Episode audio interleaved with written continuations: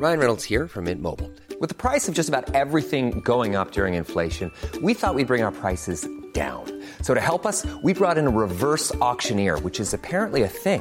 Mint Mobile unlimited premium wireless. Ready to get 30, 30, bit to get 30, bit to get 20, 20, 20, bit to get 20, 20, bit to get 15, 15, 15, 15 just 15 bucks a month. So, Give it a try at mintmobile.com slash switch.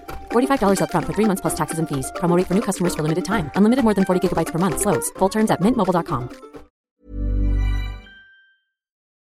Salut, c'est Hugo de Hugo Décrypte. Bienvenue sur le podcast des actus de Mashup. Alors, chaque mercredi à 20h dans mon émission Mashup en live sur la chaîne Twitch Hugo Décrypte, on revient sur deux grands sujets d'actualité et on prend le temps d'en discuter ensemble avec mes invités. dont vous pouvez euh, retrouver les informations en description. Bref, si jamais vous loupez une fois le live sur Twitch, eh bien, pas d'inquiétude puisque donc euh, le podcast est là. N'hésitez pas à vous abonner, mais c'est pas encore le cas pour euh, ne pas louper les suivants et pour découvrir l'autre séquence de cette émission, à savoir euh, ma rencontre chaque semaine avec une grande personnalité pour euh, revenir sur son parcours, eh bien vous pouvez taper Mashup l'interview. Voilà, je crois que j'ai tout dit, je vous souhaite une bonne écoute. On va parler d'Elon Musk. Euh, Elon Musk qui a donc euh, racheté Twitter pour près de 44 millions euh, de dollars. Ça a soulevé beaucoup de questions, ça a fait beaucoup réagir et pas que sur Twitter au passage. C'est intéressant de voir que même les médias, les quotidiens, les journaux ou autres en ont fait la une pour beaucoup ces derniers jours. Alors pourtant il y a la présidentielle quand même il y a encore quelques jours. C'est intéressant de voir à quel point ça fait à quel point ça fait parler les questions, les enjeux que ça pose derrière tout ça, notamment d'un point de vue démocratique, de liberté d'expression, d'ambition de cet entrepreneur milliardaire. On va voir du coup tout ça ensemble. J'ai dit quoi? J'ai dit millions. À 44 millions. Non, ce serait très peu cher. 44 milliards, effectivement. C'est un peu mieux. C'est un peu mieux. 44 milliards. Euh, sinon, plus de gens, je pense, auraient pu se l'offrir et se serait offert depuis, euh, pardon, depuis longtemps. On va donc parler de tout ça. Elon Musk, au passage, avant d'entrer dans les détails, pour le situer et que tout le monde soit bien raccord sur euh, qui on parle, entrepreneur euh, américain, mais aussi canadien. J'ai appris ça euh, il y a quelques jours. Il a la double nationalité, qui a commencé avec PayPal notamment, qui ensuite est allé sur SpaceX, est allé sur Tesla. il a aussi The Boring Company, qui a un, un, système de tunnel qu'il essaie de concevoir. Il a aussi Neuralink, qui bosse sur des projets d'intelligence artificielle. Bref, beaucoup de choses jusqu'à Twitter. Et donc, cette question pourquoi, après tout, eh bien, euh, se pencher sur euh, Twitter euh, aujourd'hui. Et donc, pour en parler, j'ai deux invités avec moi. Leila Merck, bonjour. bonjour. Déjà, merci, merci d'être là. ça, fait, ça fait plaisir. Est-ce que tu veux te présenter, expliquer un peu sur quoi est-ce que tu travailles, ton côté, tu travailles au sein de l'université de Stanford. sur quels enjeux aujourd'hui? Exactement. Donc, je travaille à l'université de Stanford en Silicon Valley. Euh, je suis coordinatrice du projet de recherche du Content Policy and Society Lab. Euh, donc, on peut traduire en laboratoire qui travaille sur les politiques de contenu et leur impact sur la société. Euh, et en gros, qu'est-ce qu'on fait? Bah, Justement, on travaille depuis un moment, peut-être depuis un peu plus longtemps que, que, Musk, sur la liberté d'expression, justement, et sur comment la protéger et, et, comment établir en fait des règles de contenu et donc des règles de modération qui permettent d'avoir à la fois un Internet bah, plus safe, qui va lutter contre le harcèlement, qui va lutter contre la violence, qui va lutter contre la désinformation, tout en protégeant la liberté d'expression. Et c'est un équilibre qui est extrêmement compliqué et qui demande beaucoup de boulot, plus que simplement dire Let it go. Je vais le faire. Et donc, c'est là où on va voir que c'est un sujet qui revient euh, beaucoup en ce moment. Euh, de ton côté, Nicolas Lelouch, bonjour. Bonjour. Euh, tu vas bien Hugo Oui, très bien. Et toi tu es très bien, très bien, très bien. Tu es journaliste, notamment chez Numérama. Numérama, journaliste tech, toi, au sein de Numérama, mais il y a plein d'autres sujets d'ailleurs qui sont abordés plus largement au sein du, du média. tu as travaillé notamment sur ce sujet-là ces derniers jours. Ouais, un peu trop même, j'ai envie de dire. Euh, j'ai l'impression, euh, ça a commencé le 4 avril, hein, mais depuis le 4 avril, j'ai l'impression que tous les jours, il se passe un truc avec Elon Musk. tous les jours, c'est de plus en plus fou. Donc euh, là, oui, on est en train d'arriver à la fin de cette histoire en tout cas en apparence, mais euh, c'est en effet quelque chose d'assez historique qu'on a vécu euh, ce mois d'avril. Et euh, je le dis d'ailleurs dès maintenant, on va renvoyer donc, vers Numérama et notamment les articles que tu as pu publier, vers aussi mhm. ton compte Twitter. c'est un compte Twitter qu'on peut, qu'on peut mettre, comme ça on pourra suivre ton, ton travail dès maintenant. Je vous propose qu'on commence avec le début, justement, ce que tu disais, Nicolas, là-dessus. on en parle depuis plusieurs semaines. Comment ça se fait qu'on en parle depuis plusieurs semaines?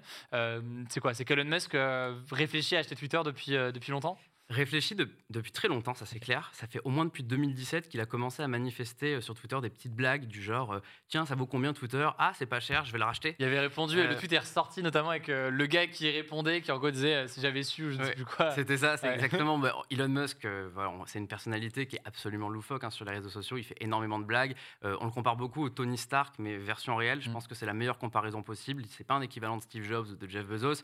C'est un personnage sorti tout droit des comics. Maintenant, euh, ce qui s'est passé euh, ce mois-ci, c'est pour ça qu'on en a beaucoup parlé. Euh, je compare un petit peu ce qu'a fait Elon Musk au comportement d'un prédateur dans la jungle. le 4 avril, il a annoncé qu'il avait racheté 10% de Twitter, 9,2% précisément. Et à l'époque, on ne savait pas trop pourquoi. Euh, nous, on avait théorisé sur Numérama que peut-être qu'Elon Musk avait des projets long terme, peut-être dans quelques années, pour racheter complètement Twitter. Mais c'était quand même une belle hypothèse et euh, j'y croyais pas moi-même. Hein. J'avais, j'ai écrit ça sans, sans le penser. Euh, et petit à petit, on a vu un comportement évoluer de manière très étrange. D'abord, il a fait une alliance avec Twitter. Twitter lui a dit bah, Tiens, Elon, rejoins notre conseil d'administration. On peut travailler ensemble. Tu as plein de bonnes idées. Tu as un utilisateur. Donc, on est sûr que ça peut fonctionner. Hmm. Euh, Elon Musk a dit oui, il avait l'air ravi de les rejoindre, il a commencé à proposer des premières nouveautés. Puis, euh, une semaine plus tard, il les a plantés sans aucune raison, sans communication publique. Il a commencé un peu à les insulter sur les réseaux sociaux à dire qu'il fallait transformer euh, leur QG en centre pour sans-abri. Et le QG de Twitter, il est situé dans une rue à San Francisco où il y a beaucoup de SDF. Donc on peut imaginer que c'était une vraie provocation. Ce n'était pas une blague très élégante d'ailleurs. Ça n'a pas trop plu à Twitter qui a laissé entendre que c'est pas grave et qu'ils allaient continuer euh, sans Elon Musk. Euh, et puis euh, le 14 avril, c'est là où tout bascule. Hmm. Elon Musk propose de racheter 100% de Twitter, hmm. dit qu'il est prêt à discuter avec eux. Et à partir du moment où on est arrivé sur, sur cette étape-là, ils n'ont rien pu faire et ils ont été forcés d'arriver à cette vente. Donc euh, ça, arrivait, euh, ça arrivait un peu comme ça, progressivement et en même temps assez rapidement, si on comprend un peu le truc, parce que mis à part un ou deux tweets et ou des petites euh, propos qui évoquaient tout ça il y a, quelques années, c'est vraiment là, en l'espace de trois semaines, que le truc s'est fait. 21 jours. Et, c'est assez, assez majeur là-dessus. ce qui fait d'ailleurs au passage, et après Léla, je vais te poser une, première question, mais que Twitter en soi n'était pas à vendre. Enfin, est-ce que Twitter était à vendre? Est-ce que eux étaient prêts à ça? Enfin, Mm. C'est aussi une question, euh, pour qu'il y ait un achat, il faut qu'il y ait une vente. Comment est-ce que ça s'est bah, fait? C'est ce, qui est, ce qui est paradoxal avec Twitter. Twitter est en vente depuis sa création parce que Twitter est une entreprise, on va en parler je pense tout à l'heure, une entreprise qui ne gagne pas d'argent, euh, qui n'a pas de modèle économique et donc qui euh, en réalité ne vaut pas grand-chose. Les 40 milliards qu'il a dépensés, ça n'a aucun sens. Mm. Jamais Twitter ne vaut 40 milliards. après, ce qui s'est passé, c'est que Elon Musk a fait un petit peu un gros coup de pression. C'est pour ça que je parle d'un comportement de prédateur. Comme il est actionnaire à 10% de Twitter, si Twitter refuse sa proposition, il peut attaquer Twitter en disant mais vous allez contre mon intérêt d'actionnaire. Mhm. Parce que les actionnaires, c'est dans leur intérêt à eux qu'on rachète Twitter, comme ça ils récupèrent de l'argent et euh, ça leur permet de valoriser euh, une action qui en réalité vaut pas grand-chose. Donc Twitter, ils avaient deux possibilités. Soit ils disaient non, mm. qui était franchement l'hypothèse que je privilégiais, je pensais que c'était ce qui allait se passer, mais après ils rentraient dans un bras de fer, et Elon Musk allait peut-être attaquer en justice, d'autres actionnaires allaient peut-être attaquer en justice. Soit ils disaient oui, ou ils négociaient, ou ils trouvaient un autre repreneur en urgence. Et ils ont choisi l'option la plus simple, c'est dire oui au premier coup, sans négocier, sans tenter de vendre plus cher. Euh, il y a des chances que les banquiers euh, de, de, Twitter leur aient dit qu'il fallait pas refuser cette offre parce qu'elle était trop bonne. C'est bon à prendre quand on sait que c'est pas le réseau social le plus rentable et il y a eu pas mal de difficultés, même s'ils s'en sortent un peu mieux ces, peut-être deux, trois dernières années visiblement, ça reste pas la boîte la plus rentable du monde, très, je très clair. Je crois même qu'ils perdent de l'argent. Ils, ont, un chiffre d'affaires de 5 milliards. En tout cas, strictement d'un point de vue financier. Mais du coup, là, je me permets de, te poser cette euh, première question. Euh, si l'intérêt financier n'est pas le, le, premier élément qui a pu convaincre euh, Elon Musk d'acheter Twitter, selon toi, qu'est-ce qui a motivé Elon Musk à, à faire ce, cet achat? Alors déjà, euh, Elon Musk, souvent quand on le compare à Tony Stark, moi je me dis, j'ai beaucoup plus euh, de respect et d'amour pour Tony Stark que je pour Elon Musk. Moi je comparais un peu au mec qui a inventé Hunger Games. Pour moi, il aurait vraiment ce profil-là, un peu un espèce de, de, personne qui se remet dans le, dans le chaos. Ensuite, pourquoi euh, est-ce qu'il a eu l'idée, ou du moins la volonté de, de racheter cette entreprise le, plan économique derrière, voilà, personne n'y mm. croit. Euh, maintenant, pour moi, il y, a deux options. Euh, la première, c'est, et on va pouvoir en discuter, c'est que c'est un coup politique. Et donc, il s'est mhm. dit, bon, bah là, je vais m'offrir un instrument d'influence parce qu'en plus, il a plein de raisons de vouloir faire changer la politique, plein de raisons qui ne sont pas forcément des raisons pour le bien commun. Mhm. Euh, il a plein de raisons donc de vouloir avoir cet instrument d'influence. Ça peut aussi être la volonté d'avoir bah, l'un des plus, les plus gros joujoux. Euh, ça pourrait être quelque chose comme ça. Mhm. Et sinon, il y a aussi la possibilité, il ne faut pas lui enlever, euh, qui se disent, je vais vraiment vouloir ramener la liberté d'expression sur ce réseau social-là. Sauf qu'en fait, à partir de ce moment-là, même si on lui prête ce crédit-là, moi j'ai envie de mettre une grande banderole en disant c'est pas la bonne méthode. C'est hmm. ni la bonne méthode, ni la bonne, euh, ni la bonne. en fait, s'il fait ça, pour moi, il n'a juste rien compris avec la à la façon dont on hmm. protège la liberté d'expression. Donc, euh, gros warning et, gros doute là-dessus. Pour, et pour qu'est-ce qui fait que pour toi, tu, euh, tu crois pas à cette méthode-là et tu crois pas que. parce que pour donner un peu certains éléments déjà d'explication de ce qu'on évoque ici, Elon Musk, dans ses déclarations ces derniers jours, a globalement fait comprendre que il voulait un espace avec davantage de liberté d'expression, davantage de, euh, ouais, de moins de censure, hein, pour, reprendre, mhm. il me semble que c'est un terme qu'il a, pu, euh, a pu utiliser, sur les réseaux sociaux et donc notamment sur Twitter. Après, il a un peu euh, modérer entre guillemets ces propos-là en disant que il voulait quand même modérer certaines choses, supprimer des contenus, etc., etc. Mais globalement, la, philosophie d'Elon Musk, cette philosophie de euh, en fait moins de modération, mm. moins d'intervention, soit des plateformes, soit des, de, l'État, mais sur ce qui peut être dit, par exemple, euh, et c'est ce côté très libertarien. Euh, quel, quel toi, comment est-ce que tu vois cette question-là et qu'est-ce qui fait que selon toi, c'est pas le Elon Musk n'ira pas sauver la démocratie avec ce genre de, de coup Plein de choses. Déjà, pour euh, terminer par ce mot libertarien, tout le monde dit euh, oui, euh, il est comme ça parce qu'il est libertarien il y a plein de libertariens qui seront jamais d'accord avec ce que fait Elon Musk. Euh, il y a par exemple Rowan Ojian, qui est un libertarien, qui s'est toujours défendu et, présenté comme un libertarien. Et vraiment, je, vous invite à mettre des références par rapport à son travail. Et lui, pour lui, il n'y avait qu'une seule règle dans la vie, c'était ne pas nuire aux autres, rien de plus. Or, euh, ce que propose la vision de la liberté d'expression, en tout cas que propose Elon Musk, c'est une liberté d'expression qui s'apparente aussi à la liberté d'oppression. Et donc finalement, c'est un peu pour moi la, même chose à dire. Euh, voilà, il, il, compare souvent à, à Town Square, à l'espace public. L'espace public, aujourd'hui, si on si on laisse les gens faire tout sauf des meurtres et de la pornographie, ça reste beaucoup de choses pas hyper sympas et pas hyper chouettes à faire avec les autres. Et donc si demain euh, on a par exemple tout le monde qui arrive et qui se met à donner des coups de pied à un individu, techniquement, c'est pas du meurtre, c'est OK. Et donc, mm. en fait, pour moi, la façon dont il voit la modération de contenu et en le plaçant, on va dire, dos à dos avec la liberté d'expression, il fausse complètement le débat à l'origine. Parce qu'il les présente comme deux choses qui sont antagonistes. Alors que lorsqu'on travaille sur ces questions-là, et Dieu sait que moi, je passe mon temps à bosser sur les sujets de liberté d'expression, que vraiment, c'est mon obsession. Je suis une radicale de liberté d'expression. il n'a pas le monopole de la radicalité. Euh, et ben, je me rends compte qu'en fait, le meilleur moyen de la protéger, c'est mettre plus de règles. Et il y a un exemple que je trouve assez intéressant et qui, montre bien euh, qu'est-ce que c'est que ce besoin de plus de règles. Le code de la route. On, voilà, on, connaît tous le code de la route. Aujourd'hui, à quoi sert le code de la route? Eh ben, il sert à se dire que lorsqu'on va sur la route à, dans des véhicules différents, et eh ben, c'est pas priorité au tank en fait. Mmh. C'est euh, chacun, quelle que soit la mmh. puissance de sa voiture, peut partager la route. Et ça ne veut pas dire où est-ce qu'on va, ça ne veut pas dire ce qu'on fait, c'est juste un moyen de partager l'espace public. Et bah, c'est peut-être cette chose-là que lui, il ne voit pas. Mais avec quel, euh, avec quel degré C'est ça aussi la question, parce que dans le cas où, euh, euh, là, dont on parle d'Elon Musk, ce qu'on comprend bien, c'est que au début, alors, il y a eu ce discours très, qu'on a bien mm. compris, de pas de modération ou machin, ou le moins possible. Ce qu'il a ensuite essayé un peu de nuancer dans les jours qui ont suivi en disant si, si, il y aura quand même une, une modération sur tel ou tel type de contenu. Mm. Est-ce qu'on sait d'ailleurs un peu aujourd'hui ce qu'il veut faire réellement? Est-ce que c'est encore un peu flou? Après, on verra qu'il y a une question de, façon, de, au niveau des lois, notamment à mm. l'échelle européenne, mais lui, ce que lui, dans son ambition, c'est clair aujourd'hui exactement ce qu'il veut faire? Il n'est pas clair. Il n'est pas clair euh, parce que, euh, pour plein de raisons, euh, lui, il, présente sa vision comme la liberté d'expression absolue. Je pense que c'est un terme qui te plaira pas, Leïla. Moi, je suis une absolutiste de liberté d'expression. En tout cas, mais sa, sa vision mais, lui. Mais ça dépend comment. Moi, c'est la liberté d'expression absolue pour tout le monde. Et donc, ça veut dire, comme la liberté, que ça s'arrête pour pouvoir permettre à certains d'en profiter. Mm. Lui, il est sur une liberté d'expression absolue et donc finalement, c'est un peu chacun euh, avec sa plus grosse arme. Donc voilà, donc c'est ça en fait, c'est la définition de liberté d'expression. Moi, je suis pour une liberté d'expression pour tout le monde. Lui, il est pour ceux qui arriveront à la conquérir. Hmm.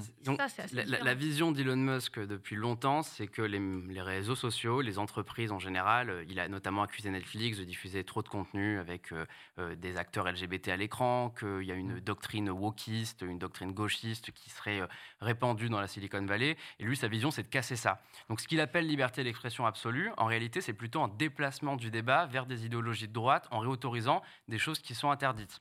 Mm. Après, le problème, c'est qu'il ne faut pas non plus euh, chasser la droite et dire que la droite, c'est mal. Mm. Parce que ce que veut autoriser Musk, et c'est ce qu'il a fait, fait lui-même ces deux dernières années, par exemple, c'est des contenus anti-vax qui sont complètement assumés. Euh, lui-même, au début du Covid, a nié l'existence de la pandémie. Il a laissé entendre que ça allait rapidement finir et que tous les chiffres disaient qu'il n'y avait rien et qu'on ne devait pas avoir peur de sortir sans masque. Euh, c'est quand même extrêmement limite parce que ça peut mettre finalement d'autres personnes en danger. Mais si on réfléchit dans sa logique de liberté d'expression absolue, on ne devrait pas combattre euh, une idée euh, par l'interdiction, mais par une contre-idée. Sauf que ça, ça fonctionne pas, on l'a toujours vu, et c'est ce qui permet à des idées nauséabondes finalement de se de se dégager. Donc là, aujourd'hui, en effet, il rassure. Il dit qu'il veut rester dans le cadre de la loi, mais il oublie euh, quelques paramètres qui sont quand même assez inquiétants. C'est que la loi aux États-Unis, c'est pas la loi en France. Mmh. Et c'est encore moins la loi dans des pays autoritaires qui euh, sont encore plus stricts là-dessus. Et Twitter, il n'y a pas une version pour chaque pays. Donc c'est là où on peut être assez inquiet sur, euh, sur sa vision de la liberté d'expression. Par ailleurs, il enfin, Elon Musk euh, lui-même justement a essayé de répondre ces derniers jours euh, sur Twitter justement à ces, à ces critiques-là, sur sa vision mhm. des choses. il a commencé à, esquisser certaines choses qu'il pourrait euh, mettre en place. Il parle notamment de l'idée d'aller supprimer ou en tout cas limiter la présence des bots. Il y a une mhm. question aussi sur, sur l'anonymat qui, qui, se retrouve posée. Est-ce que lui considère que ces éléments-là, ça pourrait être des choses pour limiter un climat euh, délétère. Hein, souvent sur Twitter, il faut quand même dire les, dire les choses. Carrément. Et ça serait pas forcément une mauvaise chose si euh, une chasse contre les bots, contre les spams est vraiment menée sur Twitter. Parce qu'aujourd'hui, c'est pas, c'est pas parce que Twitter n'a aucun contrôle, c'est parce que Twitter s'en fout. Hmm. Et je suis désolé de le dire, c'est une des entreprises les moins bien gérées au monde. C'est aussi pour ça que c'est étonnant qu'elle coûte aussi cher. Donc là-dessus, bon, eux, ils ont fait une bonne affaire en se revendant, en se revendant à Elon Musk. Euh, mais oui, lui a peut-être une vision qui est un petit peu plus cohérente et une envie d'améliorer le produit, qui est aussi dû au fait qu'il en est utilisateur et que c'est quand même pas mal d'avoir un des mecs qui tweet le plus parmi les grosses célébrités qui se retrouvent à la tête de ce service. La limite quand même à ça, c'est que sa solution, la solution numéro une qui est pour l'instant évoquée pour euh, supprimer les bots, c'est de vérifier l'identité de tous les utilisateurs je ne suis pas sûr euh, que Twitter euh, est un futur s'il commence à demander la carte d'identité de tout le monde avant de tweeter. Et mm. ça, il y aura forcément un décalage entre la réalité et euh, la faisabilité des choses. Et là sur ce qui est proposé. Qu'est-ce qui est proposé aujourd'hui par Elon Musk pour justement, selon lui, permettre d'un un climat plus sain sur, sur Twitter Et qu'est-ce que, qu'est-ce que toi, tu portes comme regard sur, euh, ça? En fait, moi, je trouve que Elon Musk, il met toujours le doigt sur euh, les bonnes choses. Il pointe du doigt des choses qui posent problème. Euh, la préservation de la liberté d'expression en ligne, c'est un vrai sujet à l'heure actuelle, il y a des, risques de censure qui sont réels et on est les premiers à le dire. Sauf que lui, à chaque fois, il propose des solutions qui pour nous sont pas les bonnes. Mmh. Euh, exemple, on a un vrai problème de liberté d'expression, on a un vrai problème de mettre en, avant différents types de paroles et pas que du côté de la droite, aussi du côté de la gauche. Et on pourra mmh. peut-être en parler, mais il y a des, recherches qui montrent que Internet est plutôt de droite. Mmh. Et ça, on peut dire ce qu'on veut, c'est pas moi qui le dis, ça a été, ça a été montré. Euh, mais la solution qu'il propose, c'est moins de modération. Du coup, bah, ça va être beaucoup plus d'approximation et moins de liberté d'expression. Et pareil, il dit que les plateformes sont pas assez transparentes. Mais oui, mais oui, mais oui, elles ne le sont pas assez. Je passe mon temps à essayer d'obtenir des infos de ces plateformes-là. Sauf que lui, il propose la solution miracle qui est d'ouvrir l'algo. Qu'est-ce que ça veut dire d'ouvrir l'algo? Combien de personnes sont capables de comprendre? Et en plus, l'algo, c'est pas qu'un algo, c'est de quelles données est-ce qu'il se nourrit, comment est-ce qu'il évolue. Euh, et c'est même une fois que l'algo a pris la décision, parce qu'on parle de 2000 modérateurs, mais quasiment tout est pris par des algorithmes, par des algorithmes d'IA. Et c'est pas si mal, parce que les contenus sont si violents que moi, je préfère parfois que ce soit des machines qui s'en occupent. Mais mais en fait, une fois que la décision a été prise, ce qui compte, c'est qu'on puisse l'expliquer. Mm. Donc, si vraiment, et moi, je, je, Elon Musk, si vraiment tu veux faire euh, des choses chouettes. Je pense qu'il nous écoute en plus, euh, c'est l'occasion. De... nous écoute.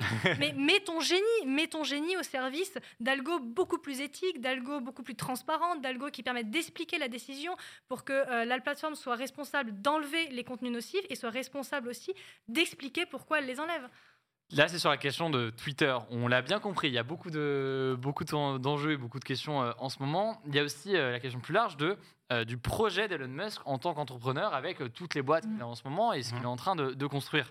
tu le disais, Léla, dès le début, c'était, selon toi, ce rachat par, par Elon Musk, c'est un, un, rachat pour exercer une forme d'influence. Je crois que c'est un des termes que tu as, que as utilisé.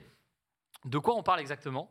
Euh, Qu'est-ce qui fait que euh, ce rachat est, euh, aussi un objet d'influence Et pour aussi prolonger la, la discussion, le parallèle, je vois que c'était quelque chose d'évoqué dans le chat.